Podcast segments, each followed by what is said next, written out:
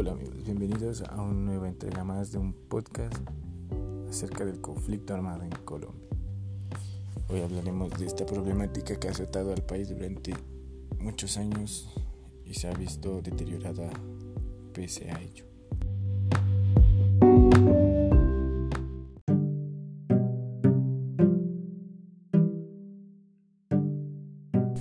El conflicto armado en Colombia se ha intensificado en los últimos 60 años. Ha estado marcado por la desigualdad y la repartición desigualitaria de la tierra y la falta de espacios para participación política. Esto dio cabida a la violencia y la lucha armada en poder de la ciudadanía. El narcotráfico ha incrementado y el narcoterrorismo ha tomado nuevos sectores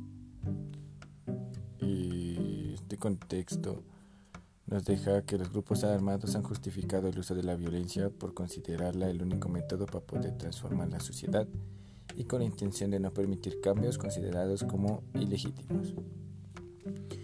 También la fractura creada por las desigualdades, el uso de la violencia y la lucha por el poder marcó las dinámicas sociales y políticas que ha tenido Colombia desde que se instauró la República hasta el día de hoy.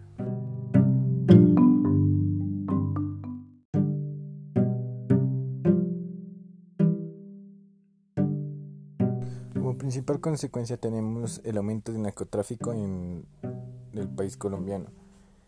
También las muertes de defensores de derechos humanos, los cuales se oponen al mal manejo de la ciudadanía y la ciudad. La mayoría de estas desapariciones son forzadas, las cuales han tomado fuerza en los últimos cuatro años.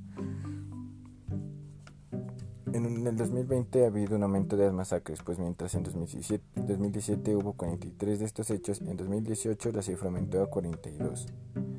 En 2019 23 y en el 2020 el dato es de 64.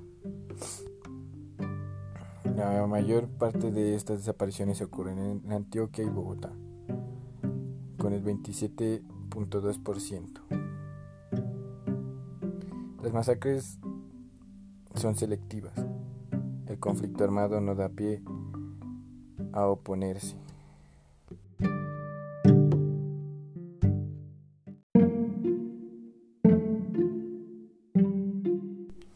La población civil de las regiones afectadas por los enfrentamientos armados en Colombia sigue estando expuesta a actos de violencia como homicidios, ataques directos, secuestros y reclutamientos forzados.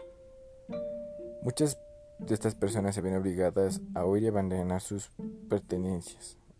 El conflicto armado también tiene consecuencias graves para los que se quedan en su hogar y se oponen. Por ejemplo, no tienen servicios médicos, no hay suministro de agua y la salud deteriora a las personas sin tener un puesto de salud cerca. Las personas desplazadas son víctimas de contaminación, y la desaparición forzada.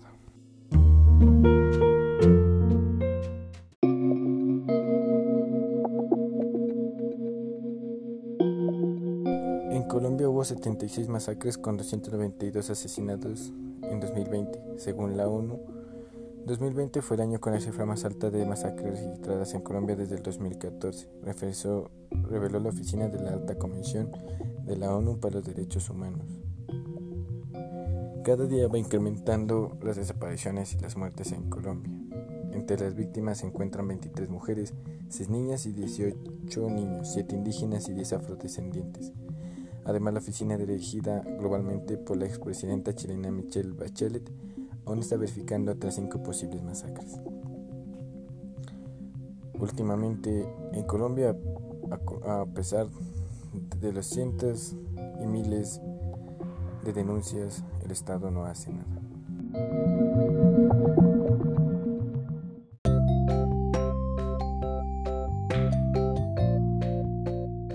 Gracias amigos por escuchar mi podcast. Este ha sido todo.